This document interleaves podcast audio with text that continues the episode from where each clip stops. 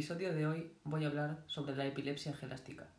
La epilepsia gelástica es un síntoma de epilepsia que provoca contracciones violentas y descontroladas en la mayoría de casos involuntarias, de risa o carcajadas. Esta enfermedad se presenta más comúnmente en niños. Uno o dos niños de cada mil padece este trastorno.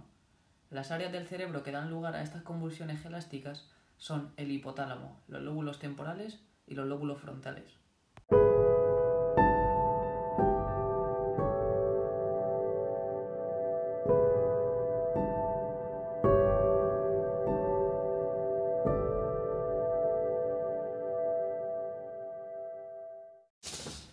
La causa más común de aparición de epilepsia gelástica suele ser la aparición de un tumor en el hipotálamo. En la mayoría de casos suelen ser tumores benignos, pero estos tumores crecen a un ritmo bastante lento y no presentan metástasis.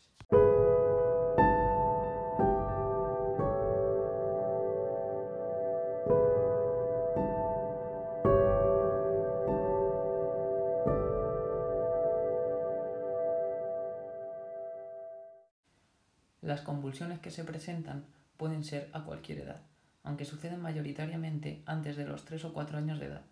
Los ataques de risa comienzan con una risa que a menudo se describe como hueca o vacía y desagradable, aunque a veces puede sonar como la risa normal de un niño.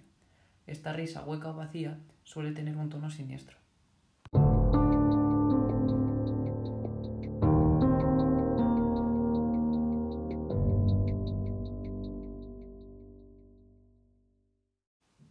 Esta risa ocurre repentinamente, aparece sin razón obvia y por lo general impertinente. En ocasiones, los niños mayores pueden predecir la aparición de las convulsiones, experimentando sensaciones de miedo u olores y sabores desagradables, justo antes de que ocurran. Estas sensaciones se han descrito también en otros tipos de epilepsia y se conocen con el nombre de aura. La risa generalmente dura de 30 a 45 segundos y se detiene repentinamente.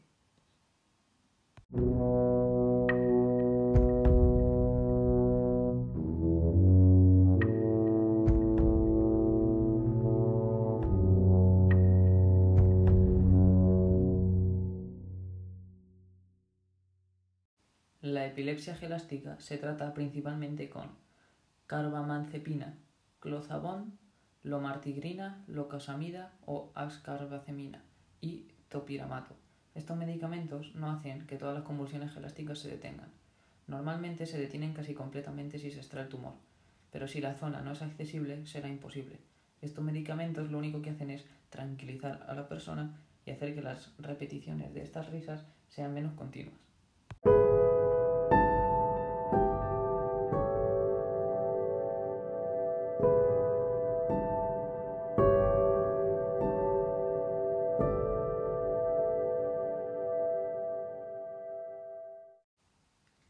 La epilepsia gelástica se debe manejar de forma similar como se hace con otras epilepsias, es decir, con fármacos antiepilépticos y otros consejos y hábitos saludables que eviten la crisis y reduzcan su frecuencia. En cualquier caso, el síntoma de las convulsiones de risa no se suele controlar y aparecen de forma clínica, lo que implica un impacto importante en la calidad de vida de las personas que la sufren.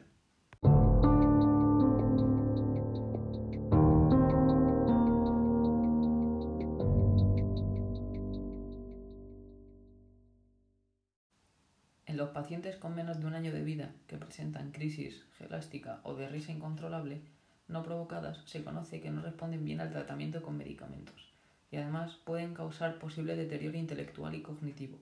No obstante, la tendencia es a establecer un tratamiento individualizado para cada paciente en función de sus propias características.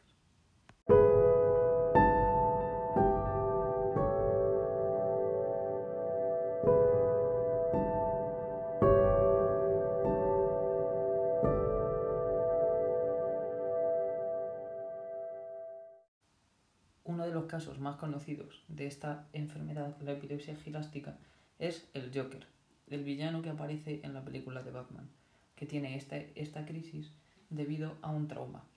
Aunque sea una película y no sea real, esta epilepsia se da en muchas personas, ya que hay muchas personas a las cuales han padecido un trauma o simplemente la tienen genéticamente.